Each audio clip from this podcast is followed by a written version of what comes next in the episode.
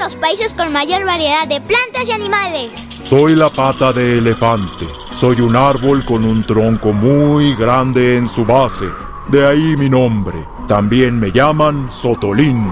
Solo vivo en el valle de Tehuacán, pero en algunos lugares me cultivan como planta ornamental para lucirme en sus casas y jardines. Puedo crecer en condiciones muy extremas de calor y de sequía, al igual que los cactus.